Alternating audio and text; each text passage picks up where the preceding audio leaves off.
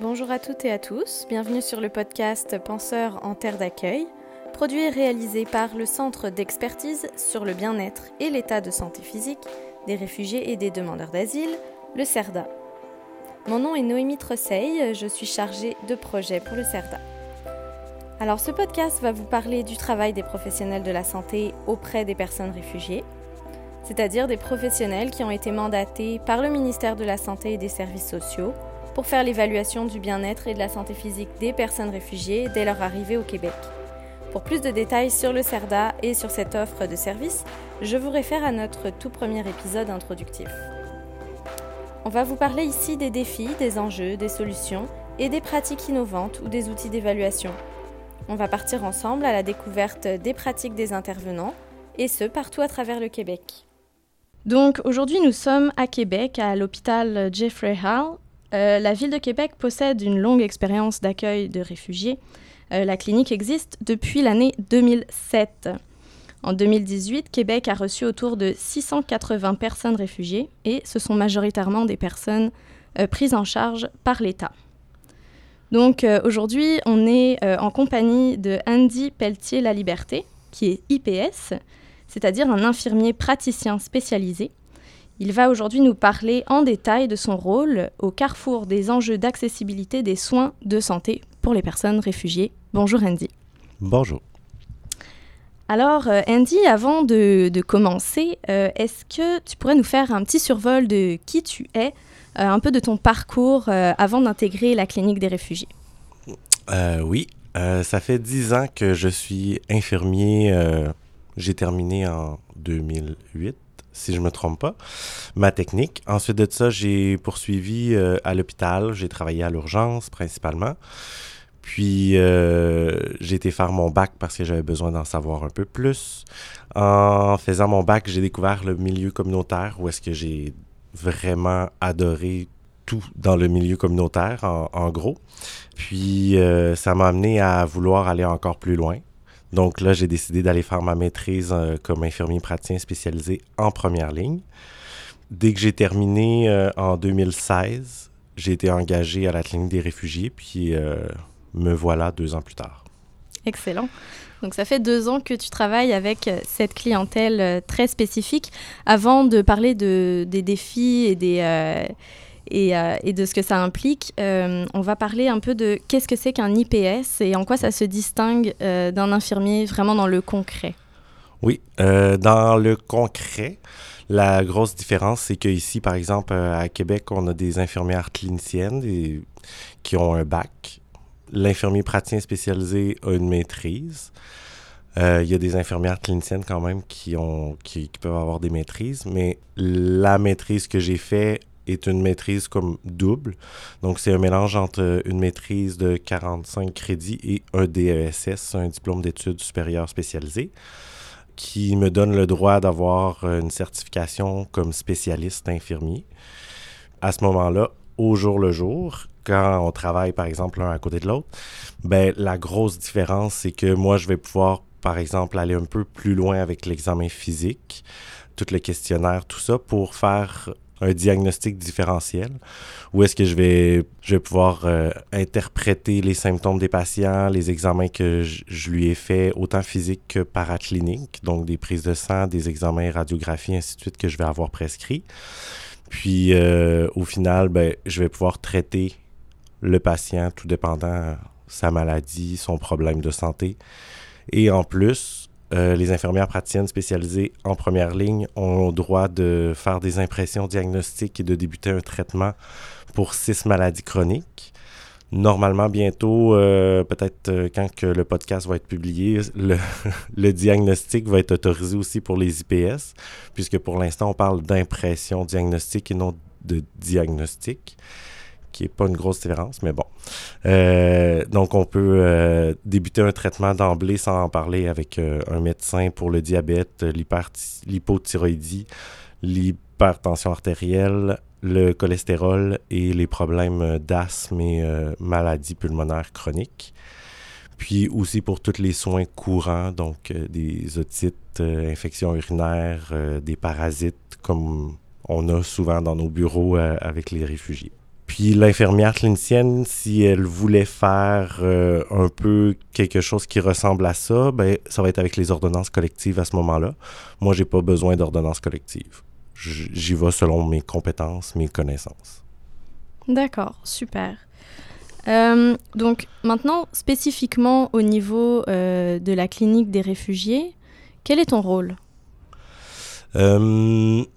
C'est un peu à l'extérieur de la passerelle. Donc, on connaît un peu la passerelle où est-ce que on, doit faire le bilan sanguin et physique et de bien-être à l'intérieur de... Bon, euh, nous, on s'est entendu pour un 40 jours au total pour faire tout ça. Au-delà de ça, ben, il y a des résultats d'examen qui vont revenir à normal pour des parasites, euh, pour euh, une anémie, autre chose. Certaines cliniques ont des ordonnances collectives pour ça. Mais euh, ici, on n'a pas encore d'ordonnance collective pour euh, tous ces, petits problèmes-là qui pourraient ressortir dans le bilan. Puis si toutefois aussi il y a des douleurs euh, qui, apparaissent lors de, l'évaluation de l'infirmière ou même de la TS aussi, de la travailleuse sociale, ben, ils peuvent être référés à soit un médecin ou un infirmier praticien spécialisé il y a juste moi présentement ici. J'aimerais ça qu'il y en ait d'autres. puis, euh, puis là, ben, c'est ça. C'est à ce moment-là où est-ce que je vais embarquer puis que je vais, bon, compléter un peu euh, la réponse aux besoins des, des patients qu'on reçoit, des réfugiés principalement. Je vais leur offrir même un suivi idéalement bref, à l'intérieur de 6 mois à 12 mois. Mais depuis deux ans, euh, j'ai certains patients qui sont encore avec moi. D'accord, donc en fait, tu, euh, ton rôle, en fait, c'est de rencontrer, enfin, d'offrir un suivi après le bilan mm. de santé qui est offert dans les 40 jours suivant l'arrivée des personnes réfugiées à Québec, et notamment pour une clientèle qui n'a pas encore de médecin de famille, par exemple. Oui, exactement. Ça, c'est une des, des c'est euh, un critère, disons, pour avoir des suivis avec moi, c'est qu'il ne faut pas que le patient ait un médecin de famille, puisque sinon, euh, ben, j'ai aucune plus-value en tant que tel. Puis, euh, comme ça, ça me permet de prendre aussi plus de patients réfugiés, puisqu'à un moment donné, je vais être plein. Mais sinon, il y a aussi une partie de soutien à l'équipe ici aussi. Les infirmières, par exemple, pendant le bilan de, de, santé physique, euh, ils pourraient venir me chercher pour que j'aille les, aider pour un petit problème courant euh, au lieu d'attendre de, dans un mois ou que le patient aille consulter dans un sans rendez-vous à l'urgence.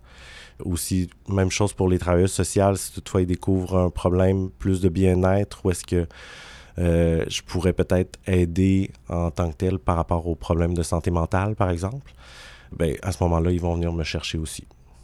D'accord, donc ton travail il se situe principalement ici à l'hôpital. Tu... Est-ce que tu fais parfois des visites à domicile? Oui, ça c'est comme pour compléter parce que je me, je me suis, euh, j'ai bien défendu, disons, mon rôle euh, quand je suis arrivé parce que je voulais vraiment la, les infirmiers praticiens spécialisés en première ligne je vais dire maintenant euh, IPSPL parce que sinon ça va être trop long. Mais euh, on, on, est vraiment sur tout le continuum de vie d'une personne. Donc, euh, par exemple, que je reçois un, patient, un bébé nouveau-né, ben normalement, je devrais pouvoir le suivre jusqu'à temps qu'il soit à la fin de sa vie décédé. Bon, j'imagine que je vais décédé avant lui, là, mais ça, c'est une autre histoire. Mais bref, donc je, suis censé être dans tout le continuum de vie d'une personne, euh, autant la personne âgée que, que l'enfant. Puis on sait que les personnes âgées, à, un certain moment donné, pour certains, euh, ils ont de la difficulté à, à, se mouvoir, euh, sont de moins en moins autonomes. Puis euh, pour les réfugiés, euh, je pense pas que c'est la meilleure euh, façon de faire de les envoyer dans un centre d'hébergement de soins de longue durée. Ça pourrait être un petit peu traumatisant pour eux, j'ai l'impression. Donc je leur offre à ce moment-là un soin à domicile. Euh, qui va venir en complémentarité au programme qui existe déjà dans le réseau de soutien à domicile. Mais les médecins, il y en a moins, disons, qui vont à domicile. Mais moi, je vais offrir ce service-là à domicile euh, pour mes patients à la clinique des réfugiés si le, problème, euh, s'il y a un problème d'accessibilité à ce moment-là. Donc pour des personnes qui pourraient pas se déplacer par elles-mêmes, par exemple. Exactement. Parfait. Puis, euh, si jamais, mettons, tu as besoin de, de référer la personne à des services spécialisés, par exemple, Oh. euh, comment est-ce que ça fonctionne? Euh, ben, pour les services spécialisés, par exemple, on a certains programmes dans les CLSC un peu partout au Québec. Ici, dans la capitale nationale, les programmes où est-ce qu'on on va référer, c'est principalement le soutien à domicile, le guichet d'accès en santé mentale, tout ça, ça c'est par des formulaires, des références internes. Puis sinon, pour les, les spécialistes en tant que tels euh, en médecine, euh, là, à ce moment-là, ben, on, il existe déjà aussi un, un, service pour la première ligne qui est le CRDS. Euh, ici, c'est le Centre de répartition des demandes de services, où est-ce qu'on peut référer, on a un formulaire, puis on, on réfère d'emblée.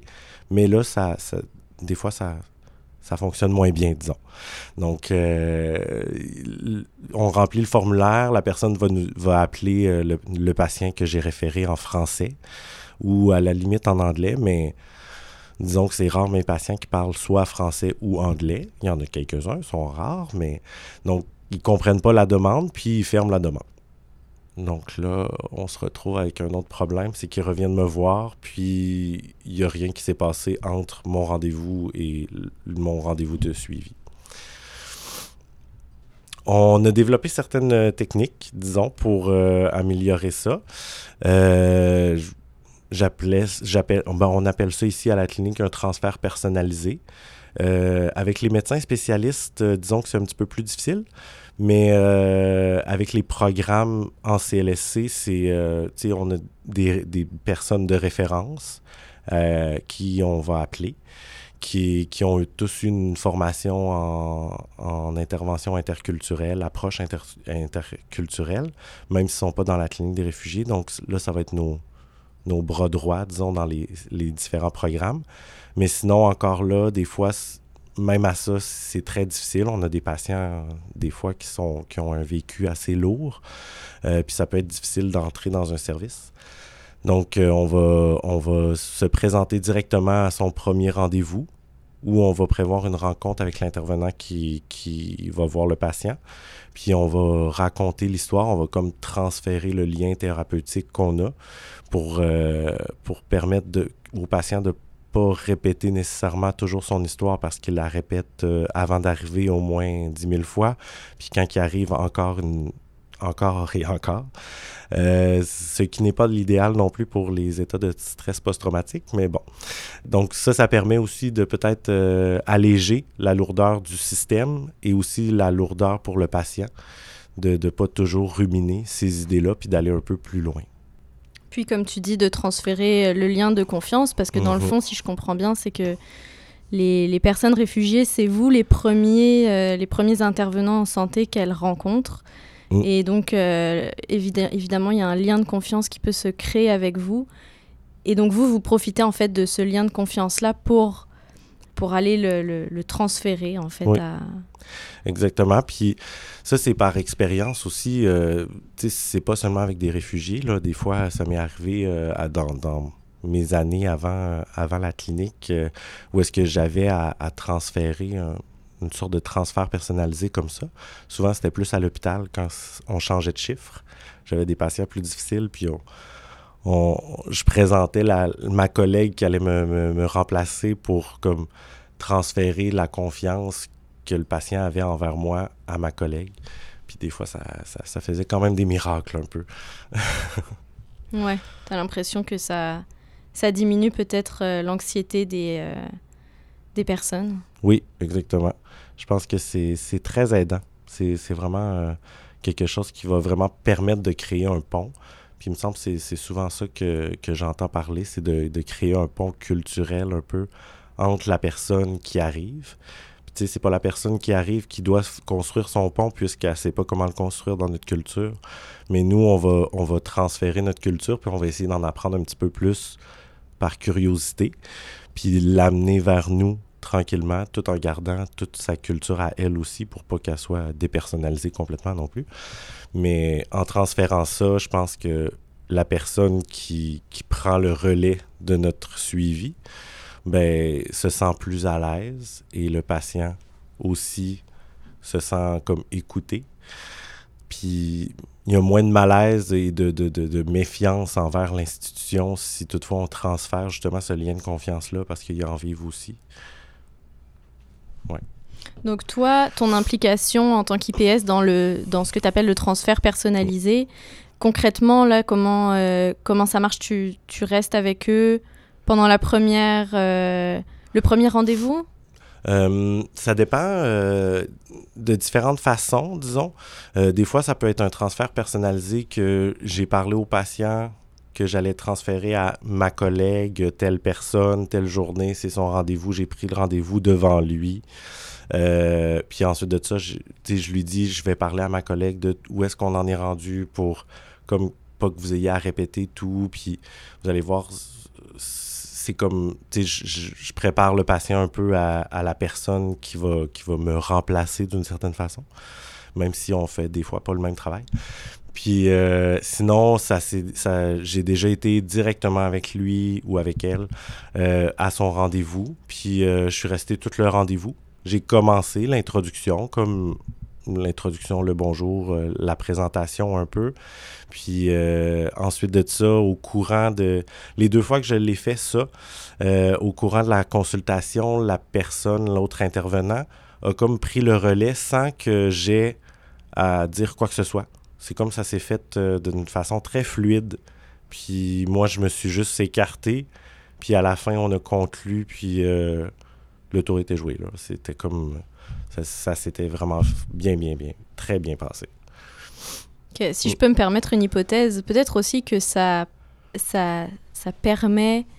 Enfin, ça facilite, euh, pas la ponctualité, mais la présence au rendez-vous aussi. Je veux dire que mhm. peut-être que sans toi, la personne ou la famille réfugiée aurait pas été à ce rendez-vous. Finalement, ce serait pas rendu. Aurait peut-être eu, une certaine crainte, puis aussi euh, de se diriger dans la ville, euh, dans les différents services, euh, de rentrer dans un, dans un, immeuble, aller dans le fond du corridor, monter au troisième étage, prendre l'autre ascenseur et ainsi de suite. Déjà pour un Québécois qui a toujours habité ici, c'est difficile. Donc j'imagine pour un réfugié ou peu importe n'importe qui, ça peut être assez compliqué, puis en plus très anxiogène. Euh, je pense que ça diminue cette anxiété-là aussi, puis de se dire, ah ben au pire, euh, tu sais, il va être là. Tu sais, il va comme me, me défendre. Tu sais, puis on a un rôle comme infirmier, puis comme IPS, d'autant plus d'advocacy, de, de, de, défendre les droits du patient. Puis je pense que dans mon approche, euh, les patients le ressentent, que je veux vraiment les défendre, je veux vraiment les les protéger, mais euh, tout en gardant leur autonomie aussi le plus possible. Euh, des fois, c'est dur à faire la distance, mais c'est ce qu'on essaie de faire le plus possible. Ouais. OK. Alors là, on vient de parler de tous les des bons coups un peu de ta, de ta pratique, ou en tout mm. cas de, de, mécanismes assez innovants que vous avez mis en place. Est-ce que dans ta pratique aussi, ça t'arrive de rencontrer certains défis? Euh, ben, dans la dernière année, je pense que c'est là où est-ce que le défi s'est montré le plus, puisque euh, puis mes collègues euh, IPS aussi vont en, première ligne vont être d'accord qui travaillent dans les autres cliniques de réfugiés. je leur dis bonjour en passant. Puis, mais on a eu, il y a un nouveau rôle d'IPS qui est apparu dans la dernière année. qu'on attendait vraiment impatiemment même. Euh, qui est euh, IPS. La spécialité, c'est en santé mentale. Il y a une loi qui existe depuis euh, quand même un certain temps aussi à propos de la, santé, de la santé mentale et de l'évaluation des troubles mentaux. Les seules personnes qui peuvent évaluer et porter un jugement sur la présence ou non d'un trouble mental sont les psychologues, les médecins et les autres professionnels de d'autres ordres qui ont eu la formation et la certification de leur ordre pour faire ça en tant qu'infirmier, il faut faire une autre maîtrise. Donc, je n'ai pas fait une autre maîtrise. Euh, j'y ai pensé fortement de m'inscrire, mais par expérience, toute la santé mentale en première ligne, je la connaissais déjà. J'ai toujours travaillé en première ligne, donc les dépressions, les anxiétés, les, états de stress aigus. Euh, puis maintenant, ben, avec la clinique des réfugiés, les stress post-traumatiques, les douleurs somatiques, c'est des choses qu'on voit pratiquement tous les jours. Mais là, cette nouvelle spécialité-là est venue euh, canner euh, dans nos lignes directrices, dans notre guide de pratique, disons, qu'on n'avait pas le droit de porter de jugement. Ça allait presque jusqu'à dire qu'on n'avait pas le droit d'évaluer les troubles ben, d'évaluer les troubles mentaux, même si on ne portait pas un jugement. Donc là, on se retrouvait un peu, moi et mes collègues aussi, on en parle de temps en temps, à, à pas savoir quoi faire finalement? Où est-ce que, est-ce que mon rôle arrête? dans ce cas? Où est-ce que mon, mon, patient me parle de son traumatisme, qui a de la difficulté à dormir, qui fait des cauchemars, qui rumine ses idées, tout ça, ben je sais, je sais qu'est-ce qu'il y a, je sais comment l'aider, mais c'est comme si j'avais plus ou moins le droit de le faire, c'est incertain. Donc, j'ai essayé de référer dans les services à Québec. Donc, dans des services spécialisés en santé mentale. Oui, Bon, euh, déjà pour la population en général, euh, c'est quand même un processus qui n'est pas nécessairement facile et, rapide, euh, sauf si on a de l'argent ou est-ce qu'on peut payer directement les services. Mais, mais là, avec la barrière de la langue, avec la barrière de la culture, là, on, est dans un autre monde. ça bloque facilement et rapidement avant de voir n'importe quel intervenant, d'où les transferts personnalisés qui sont aidants quand même. Mais euh, j'en ai pas encore fait avec un psychiatre. Euh, j'aimerais bien ça, par exemple. Ça, ça serait super intéressant. Mais, euh, mais c'est ça. Puis, tu sais, je parlais de la barrière de culture. C'est que le patient qui va se présenter avec un état de stress post-traumatique ou une douleur somatique ou même une dépression, tout simplement, là, euh, moi, je me souviens la première fois que j'ai posé la question à une patiente africaine, est-ce que vous vous sentez stressé? Et là, de voir le visage quand l'interprète a traduit, la patiente ne savait du tout, mais pas du tout de quoi je parlais. Puis là, l'interprète était vraiment génial. Euh, elle est habituée de travailler avec des psychologues, tout ça. Elle a dit Attends un petit peu, je vais lui expliquer c'est quoi le stress. Puis là, elle était comme hmm, incertaine quand même c'est en travaillant après plusieurs rendez-vous que là, elle a découvert Ah, quand ça me brûle dans le dos, c'est ça le stress. Elle, elle le ressentait de cette façon-là. Puis là, elle a dit Là, je suis stressée. Puis là, on a pu travailler sur son stress. Mais sauf que avant ça, elle disait Ben non, moi, ça me brûle dans le dos. Je, je, je, comprends pas le stress. Tous ces concepts de santé mentale-là qu'on a au Québec, dans notre société nord-américaine, euh, les réfugiés, bon, je veux dire en principalement de l'Afrique, mais je pense à mes réfugiés du Vietnam. Euh, c'est pas plus clair non plus pour eux le stress, euh, les idées suicidaires, tout ça. Donc, quand ils vont se faire référer par, puis se faire évaluer par un professionnel qui est excellent, je, ne doute pas de, la compétence de ces professionnels-là, mais ils vont leur poser exactement le même genre de questions dans leurs critères. Puis là, le réfugié va dire non, non, j'ai pas ça, non, ça va bien, oui, ça va bien. Mais ils vont passer juste à côté, puis le réfugié, ben, qu'est-ce qu'il va faire? C'est qu'il va revenir dans mon bureau. Puis là, ben, je vais me retrouver encore avec mon petit problème éthique de j'ai pas le droit vraiment de porter un jugement sur son état ou s'il y a un trouble de, de, santé mentale, mais je vais essayer de le traiter quand même. Donc ça, c'est la plus grosse barrière, je pense, qu'on a, c'est l'accessibilité au niveau de la santé mentale, puis l'autorisation aussi de ma pratique en santé mentale, disons. Mais euh, bon, on travaille encore sur des, moyens de régler ça. D'accord, donc en date d'aujourd'hui, il n'y a pas vraiment de solution miracle pour répondre à, à, cette, euh, à ce manque d'adaptation culturelle en fait des, des outils diagnostiques et des traitements moi, j'en connais pas. ben, je connais que je pense que c'est chaque intervenant qui, qui, doit avoir cette sensibilité-là. Je pense que le, le CERDA aussi peut, euh, peut aider beaucoup là-dedans. J'ai donné une formation justement dans un symposium sur le, les, les, le VIH euh, vendredi passé. J'ai parlé principalement de l'approche interculturelle à, à tous les spécialistes qui avaient là, les intervenants, tout ça. Ben, je pense que c'était ça qui était le plus important. Plus que ben, mes patients ont le VIH, il y en a certains qui en ont. Euh, je pense qu'en faisant des petits comme ça, ben, tranquillement, pas vite, euh, tout le monde va devenir un peu euh, sensible à tout ça.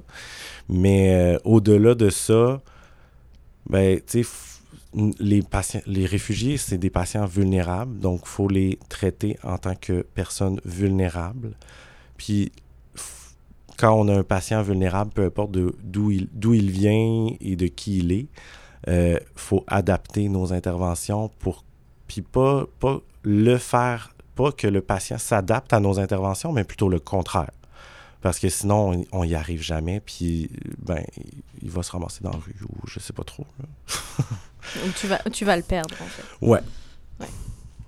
Ok. Bon. Pour, euh, pour euh, rassembler un petit peu tout ça, mmh. euh, selon toi, quelle est la valeur ajoutée de ta présence au sein de la clinique?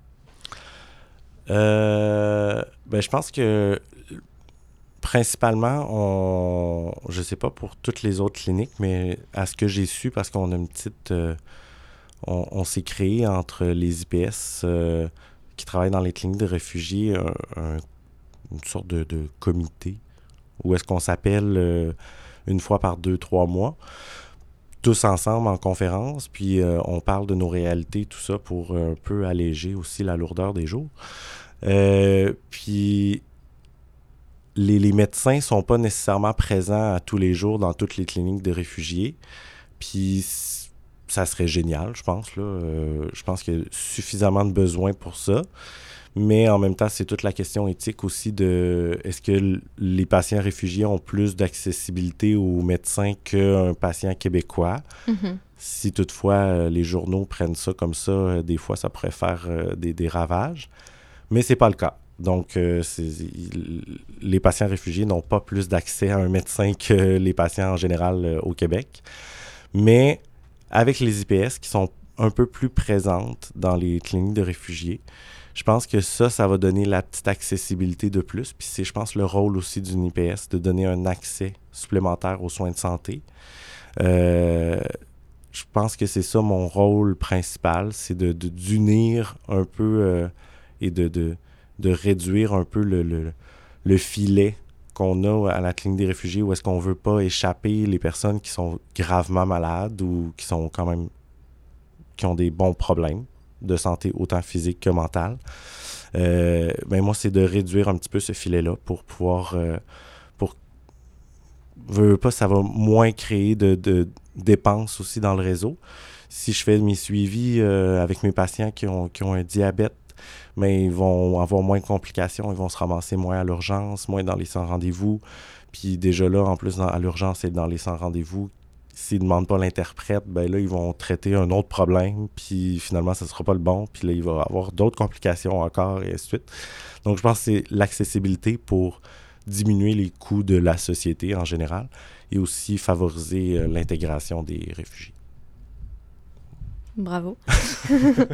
euh, y a, pour terminer, il y a, y a, certaines euh, cliniques de réfugiés qui n'ont pas la chance d'avoir un IPS. Mm. Si demain, il y, y, avait une clinique euh, qui, euh, qui intégrait un IPS, est-ce que tu aurais un conseil à lui donner à cette personne-là?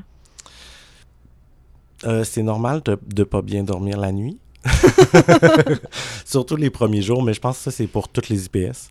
De vivre, euh, c'est une chose qu'on n'apprend pas euh, dans, dans, nos cours, même si on a euh, beaucoup de formation, c'est qu'on n'apprend pas à vivre avec une incertitude clinique. On veut savoir qu'est-ce que le patient a. Et là, on se retrouve en plus à la clinique des réfugiés d'avoir des maladies qu'on ne retrouve pas normalement au Québec. Donc, la première fois que j'ai entendu parler les, mes collègues infirmières euh, de schistosomiase ou de strongyloïde, je me demandais vraiment beaucoup c'était quoi. puis je me sentais un peu niaiseux. Mais euh, j'ai été lire, puis euh, ça, a été mieux après. Mais je pense que c'est de savoir vivre avec l'incertitude clinique, de se donner beaucoup de temps quand même, parce que Déjà, comme n'importe quel professionnel qui arrive dans un nouveau milieu, il y a un certain temps d'adaptation, un peu comme nos réfugiés vivent quand ils arrivent ici. Euh, je pense qu'avec la clinique des réfugiés, il y a une... puis autant, j'imagine, avec les demandeurs d'asile aussi euh, à Montréal, euh, il y a un certain temps d'adaptation qui est peut-être un peu plus long, puisque on veut vraiment les aider, mais on ne sait pas nécessairement par où passer. Donc, il faut se créer des, des, des, ponts, nous aussi, dans le réseau. Puis, euh, par la suite, ben là, ça commence à aller de mieux en mieux. On comprend un peu plus toute la complexité. On simplifie la complexité, mais en la complexifiant. Je sais pas si ça se dit. Puis, ben, c'est à ce moment-là que je pense que ça devient un petit peu plus léger. Puis, quand on sait aussi que les autres, qu'on peut parler à d'autres collègues qui vivent un peu la même chose, quand on écoute le trauma, l'histoire des traumas, la première fois que j'en ai écouté un, je pense que ben, à ce moment-là, j'étais prêt. Mais euh, avant ça, j'avais l'impression peut-être de fermer la porte dans les premiers six mois, je dirais que j'avais plus l'impression de fermer la porte aux, personnes qui voulaient me parler de trauma, puis je comprenais pas pourquoi j'en entendais pas parler. Mais après ça, quand j'ai fait OK, je pense que je me sens prêt. Là, les patients ont commencé à, on dirait, à s'ouvrir à moi parce que je pense que j'avais une, approche plus ouverte, puis prête. J'étais prêt à l'entendre et à faire, à le soutenir dans, son discours. Puis, je pense qu'il faut tout simplement se donner du temps. Puis, euh, aussi de changer les idées après. Parfait. Ben, merci beaucoup pour euh, ce beau partage d'expérience. Euh, on va terminer euh, ici ce podcast. Merci. Merci. Merci à toutes et à tous d'avoir écouté cet épisode. Penseur en terre d'accueil est un podcast produit et réalisé par le CERDA, le Centre d'expertise sur le bien-être et l'état de santé physique des réfugiés et des demandeurs d'asile.